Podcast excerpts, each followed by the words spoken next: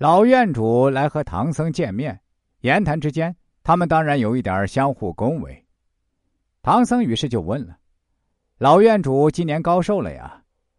老院主不无自豪的说：“哎，贫僧吃长二百七十岁了。”各位听众朋友要注意了，是二百七十岁哦，在我们现在人看来，那是一个不可能的事情。不过呢，在古代。一个人是不是能活到二百七十岁呢？这中间其实是一个伏笔。他的二百七十岁是怎么修来的？这与后面提到他和妖怪有瓜葛，让人产生许多遐想。唐僧一听，马上就说：“哎呦，老院主，您真是高寿高寿啊！”一番客套之后，接着请唐僧喝茶。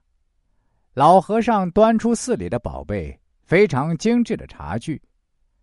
唐僧这个时候又礼貌性的恭维两句。观音院老院主二百七十多岁，茶具又这么精致，宝刹果然藏有宝贝。老院主不但高寿，而且有镇寺之宝。老院主被唐僧这么一恭维，可能也有一点虚荣，然后说：“哎。”哪里哪里，您是唐朝上邦来的，您身上一定带有更多更好的宝贝。唐僧很谦虚的说：“哪里哪里，贫僧只是一个有脚僧人，除了带着一个徒弟、一匹马以外，其他的一无所有。”他们这一番交流，孙悟空在旁边听着可不干了。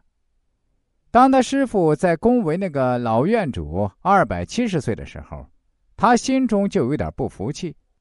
孙悟空他老人家多大了呀？你不过才二百七十岁，你连我的孙子的孙子也排不上号啊！当然了，唐僧呵斥不让他插嘴，他在旁边就憋着这口气。等到说到宝贝的时候，唐僧说自己一无所有，孙悟空再也耐不住了。他于是说：“师傅，咱也有宝贝呢，包袱里的袈裟不就是一件宝贝吗？”这个袈裟，列位请注意，就是当日观音菩萨送给他的锦兰袈裟。这个袈裟真的是一件宝贝，佛祖亲赐的，那是水火不侵，穿了它，虎豹近不得身，而且可以免堕轮回，也就是不生不灭。提到袈裟。老院主旁边也有小院主，于是小院主微微一笑，那种笑是带有轻蔑和不屑的笑。老僧也说了，要说别的我这里没有，要说袈裟，我做了二百多年的和尚，倒是攒了不少。